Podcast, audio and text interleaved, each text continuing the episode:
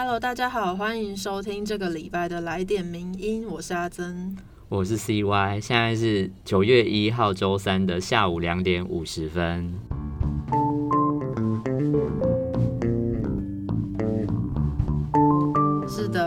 再次收听来点名音。那在这一次的节目正式开始之前呢，想要先稍微回应一下，因为上礼拜五我们播出了新会的辞职信这一集的特别节目之后，其实，在 I 主要是 IG 上面收到了蛮多听友还有读者的纷纷浮出水面留言，让我们看了实在是蛮感动的。真的，我因为就像我跟 Ready，然后因为我们的那个账号都会有。I G 的那个主控台，所以常常会一直跳出那个大家对新会的留言。对，就是一直源源不绝的跳出来，真的是感谢大家。可能平常是比较低调型的，就是会默默关注，不太会呃主动来留言什么的。但是借由这一次，也是让我们知道说，其实大家都还是有在关注名人放送跟名人堂的，所以我们也是感到很窝心。对，然后新会还特别讲说，就是希望大家。能够把他的“会”写就是打对字，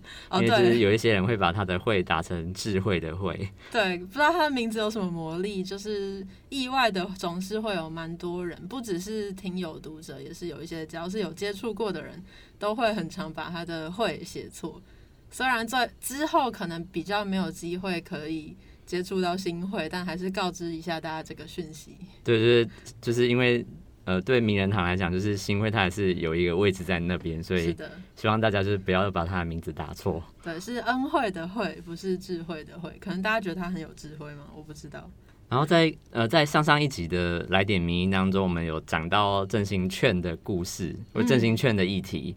然后因为那个时候。哦，我们在 FB 上面有看到有人回应说，我们都把“券”念成“卷”，对，然后让他听不下去。真的是非常抱歉，我们就是从从今以后绝对会非常念念对所有的发音，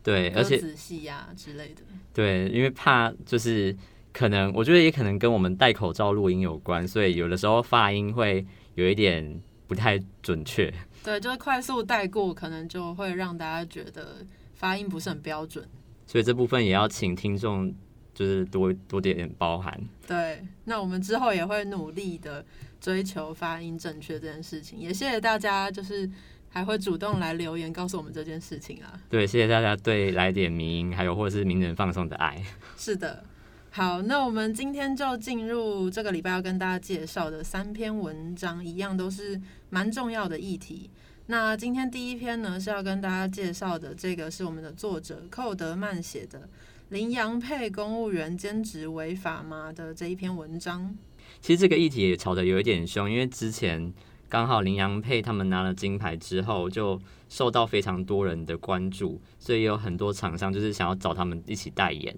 就像之前呢，他们跟悠游卡公司合作的消息，就是就是媒体关注的焦点。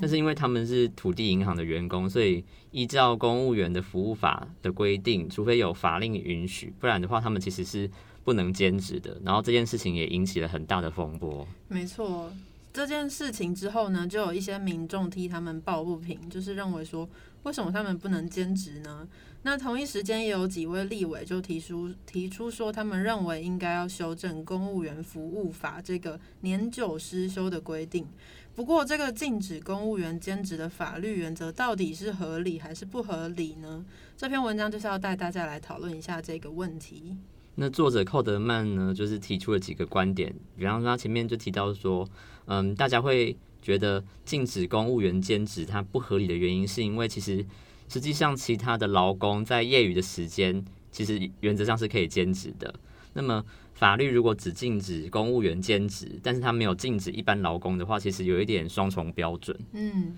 但是实际上一般劳工的雇主如果不同意，就是劳一般的劳工兼职的话，那么其实劳工也不能这样做。嗯，所以其实对不管是对劳工或者是对公务员来说，其实实际上都是平等的。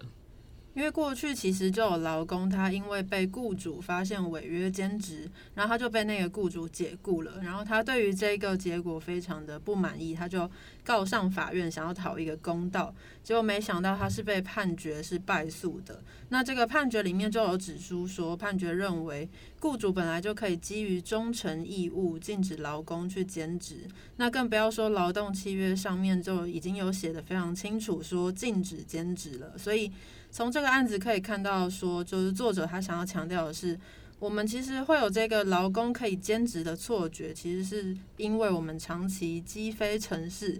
所累积下来给大家的一个错误的印象。那回到公务员这边来看呢，就是为什么会想要特别在法律上禁止公务员兼职？实际上，政府其实也是有点像是资方这样子的角度，所以他们其实禁止公务员兼职，其实也是跟一般民间的雇主一样，就是希望避免透过兼职而影响你的本业的那种就是专注的可能。所以如果说公务员他常常在业余时间又兼职，没办法休息，那他可能。就会影响到正职的上班时间。那比方之前的案例就包含像台大的校长管中敏的兼职案，或者是前阵子石明景的个案，其实法官他们提出的见解都是类似的。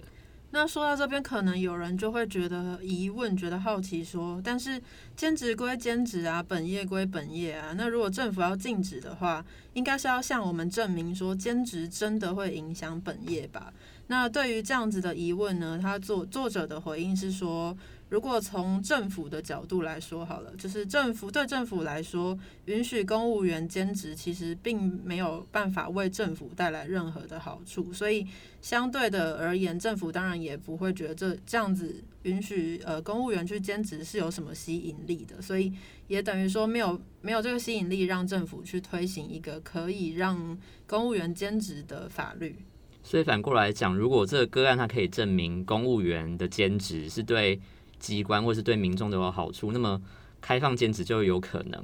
那比方说像林阳配这个个案来说，它的好处就是它其实可以塑造公务机关有照顾到奥运英雄的形象，而且也缓解了民众会觉得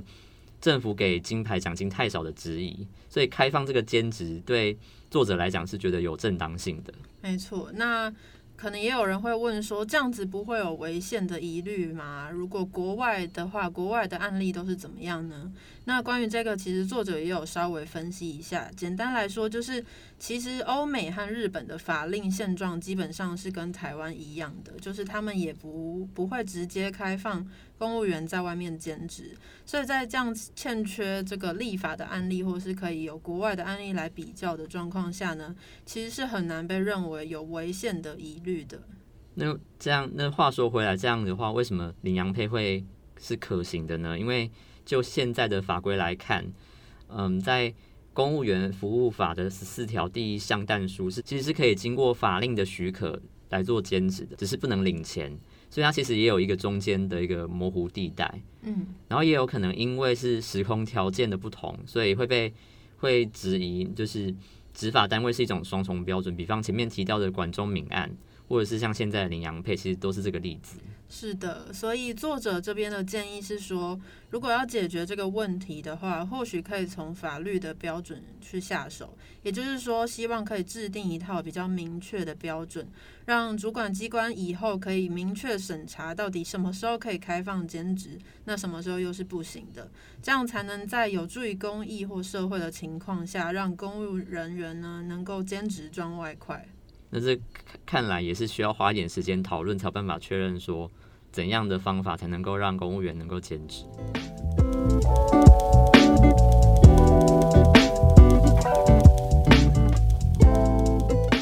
那谈到法律的这个问题呢，其实下一个这个议题呢，其实也跟法律有很大关系。它其实提到的是大法官视线的问题。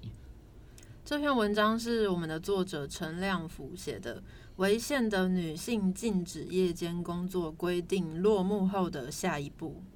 其实作者这个文章呢，就是告诉大家，原来发现其实台湾呢也有禁止女性晚上工作的法规，也就是根据劳基法第四十九条的规定，所有女性其实一律不得在晚上十点到隔天的早上六点工作。那如果呢要解套的话，必须经过工会或是老公同意，并且呢这要提供安全的卫生设施跟宿舍或通勤工具才能够处理。对，但是其实如果从现实面来看的话，有些职场女性其实是不太可能晚上不工作的。例如说，医护人员，他们很多都是排班制，有大夜班、小夜班的分别，这样子就其实没有办法禁止他们晚上不工作。而且另一方面，企业如果给上夜班的人多一点点的津贴，那这样反而会成为员工争夺夜班的一个目标。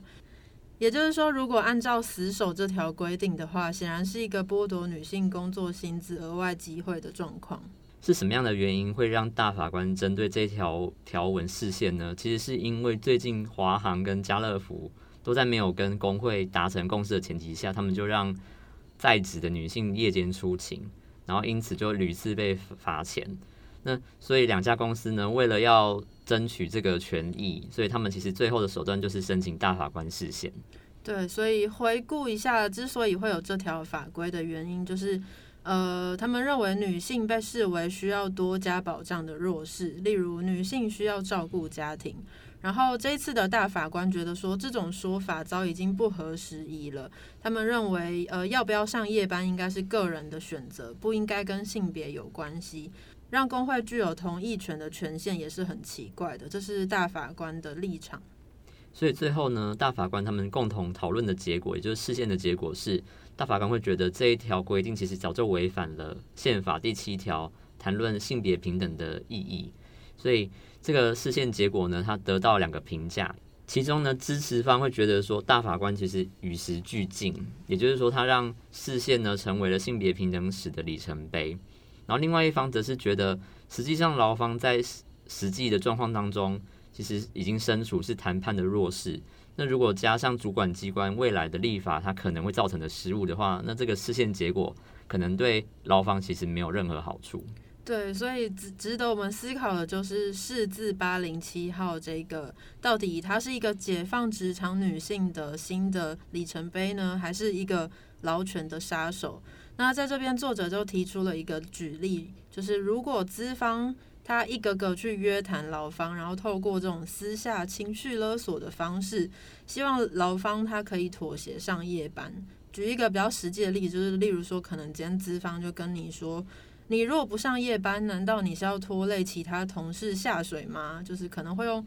可以想象的是，可能会用这样各种的方式去情绪勒索劳方。那这样子的状况下，可可能就会让上夜班这件事情变得更具有所谓的正当性。那这样的话，其实实际上也会就是触及到说，工会它原本作为集结所有劳方的一个代表团体，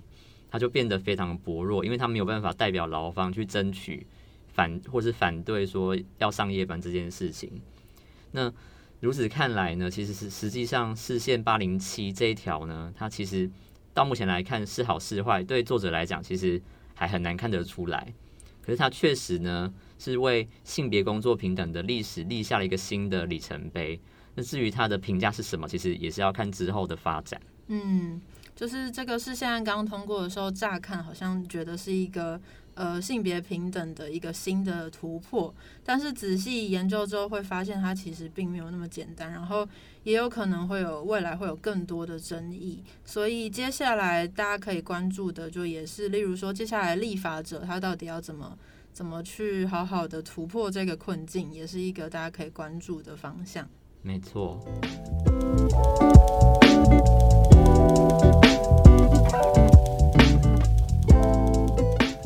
天要跟大家讨论的最后一个议题呢，其实比较像是一个电影的简介。对，就是最后一篇带给大家一个稍微比较轻松一点点的影评。那它其实不只是影评，也我觉得也很适合作为一个导读，或者是背景知识，或者是看完这部电影之后的一个知识补充。对，因为其实，在呃今年的八月底的时候呢，刚好台湾上映了一部跟三岛由纪夫有关的纪录片。那其实这部纪录片，它刚好其实是为了要纪念二零二零年是呃他的逝世的五十周年，然后呢，他做了这个纪录片叫做《三岛由纪夫 vs 东大全共斗五十年的真相》。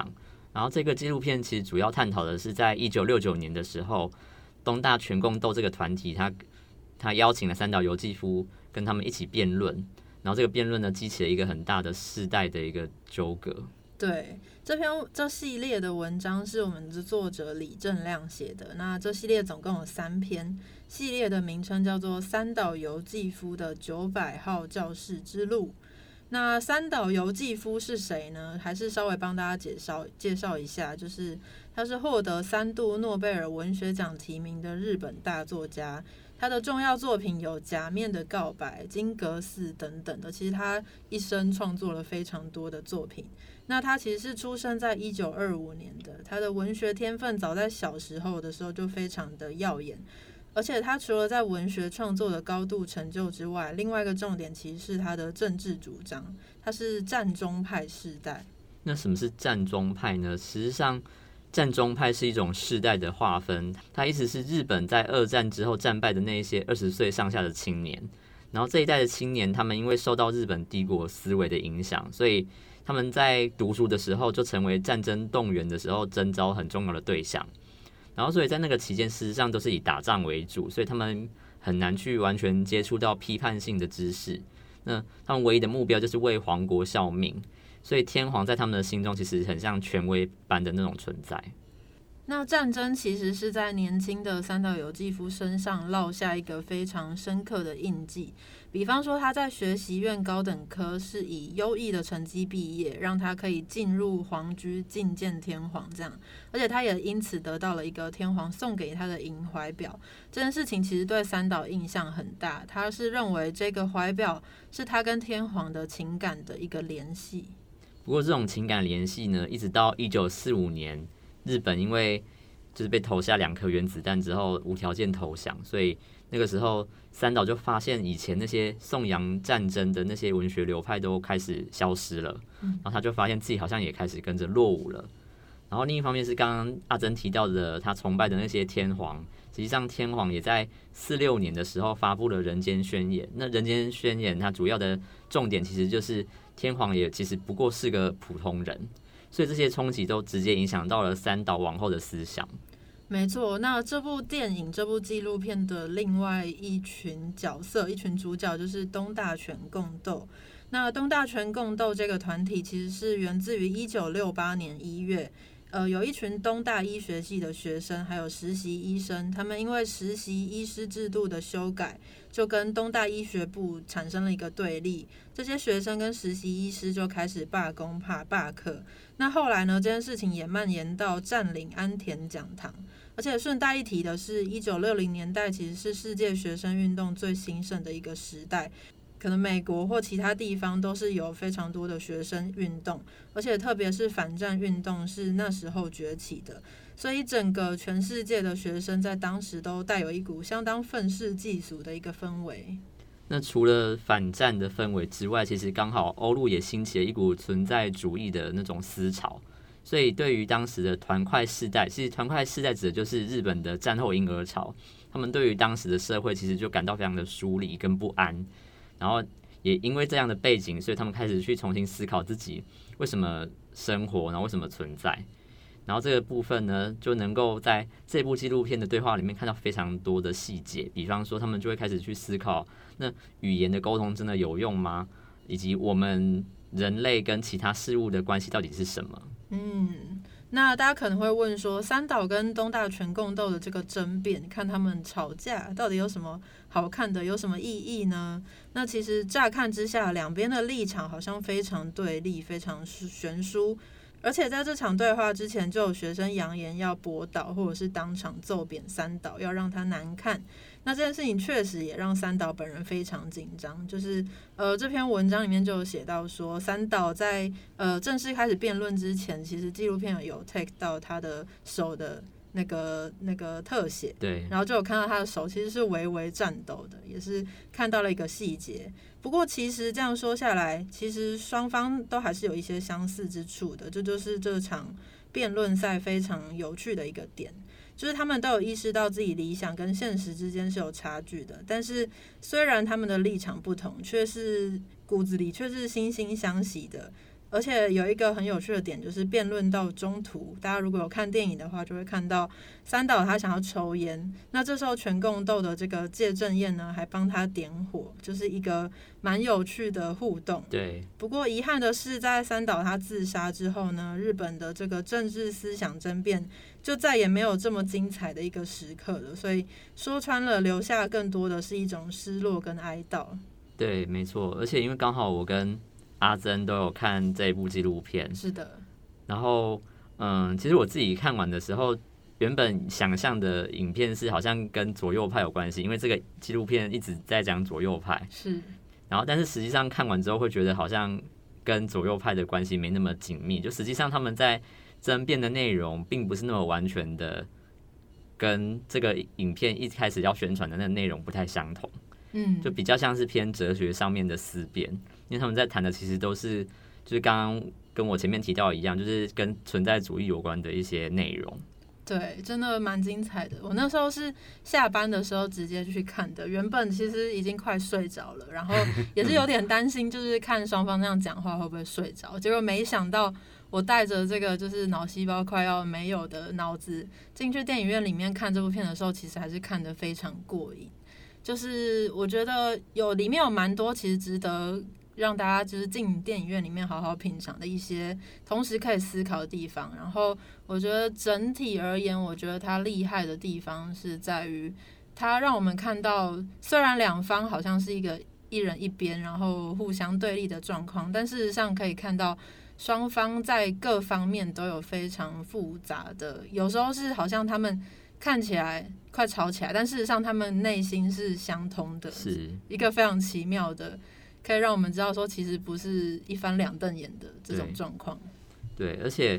我觉得我很敬佩三岛由纪夫，就是跟他对立方讨论的方式，因为他其实并没有想要反驳对方的想法，或者是说用那种很讥嘲或是很反讽的语气要告诉大家什么，他就是很幽默，是，然后他也。不会不同意人家的说法，他会把它吸收起来，然后不断的强调自己的立论。是，所以我觉得这种说这种说话的方式，反而其实在我们现在的社会当中，其实很需要这样子的讨论方式。真的。其实，因为跟大家分享一个小小八卦，今天时间应该还够，也不是小八卦，就是其实因为我跟三岛由纪夫的生日是同一天哦，然后也跟五百同一天，然后所以小时候就是会去查说，哎，三岛由纪夫是谁啊？然后你去 Google 大概得到的一些标签就是可能保守派啊，然后他最后切腹自杀，因为他没有办法接受天皇。天皇变成人类，嗯，就是这样子的印象，就是让小时候的我觉得他是一个蛮保守、蛮就是脑袋很死的一个人。嗯但是之后来看了这部纪录片，直接亲临他本人讲话的这种样子，就不只是看他的文字或者是看片面的介绍，直接看他本人讲话，真的觉得是一个，就是虽然大家是对立的，但是这是一个对正面的对立的。互相激荡辩论的一个很好的过程，就会觉得其实媒体把他塑造出来的形象，跟他本人实际对话的形象其实是有落差的。那实际上，虽然他好像有一个天皇或是一个很保守的一种思想，可是他实际上他的整体思想还是比大部分的人都还走得更前面。没错。然后我还记得，就是我看完电影的时候，就看到就听到有一对夫妇在讨论这个片子，然后他就他们就觉得。三岛由纪夫很像先知，因为他好像已经早就把五十年过后的日本的状态都描述出来了。嗯，对，这部片直到可能过了五十年，但到现在对我们来讲也是带来非常大的冲击跟新的影响。对，所以如果就是听众朋友有听到这一集的话，因为应该现在这部纪录片应该还有在上映中，所以。赶快把握机会，就是如果对三岛这个人，或者是你对一些思想有兴趣的话，其实不妨可以去电影院看一下这部电影。对，绝对不会后悔。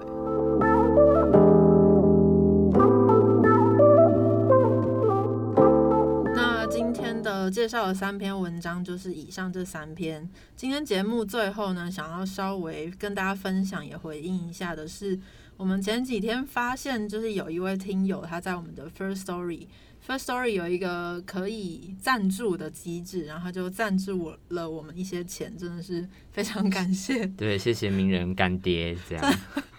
对，谢谢大家，可以继续来赞助我们，我们会继续努力的。然后这位听友呢，他其实也有点播，就是说希望可以听我们稍微聊一下，或是介绍一下作者写的，有没有分享一些关于台湾的交通问题，就是关于机车代转之类的一些议题。那关于这件事情呢，我们有放在心中，未来也会找一个机会跟大家分享一下这个题目，因为我们过去也有一些文章是跟机车路权相关的，那大家可以敬请期待。那如果之后呢，也有听友想要知道，就是名人堂想要未来可以做的东西的话，也其实也可以像这位听友一样，就是如果你懂那给我们，然后呃。然后顺便提供你想知道的更多资讯，我们也可以按照你们提供的一些资讯来做这一块的专题。是的，当然也不一定要抖内啦，就是你直接私讯我们，我们也都会看到，然后也会非常放在心里的。对，就是嗯，对，抖内其实并不是最重要的部分，就是希望我们比较希望看到大家的回应啦。是的。那今天的来点名就到这边，谢谢大家收听，我是阿珍，我是 CY，大家拜拜，拜拜，谢谢你的收听，更多内容请上名人堂网站。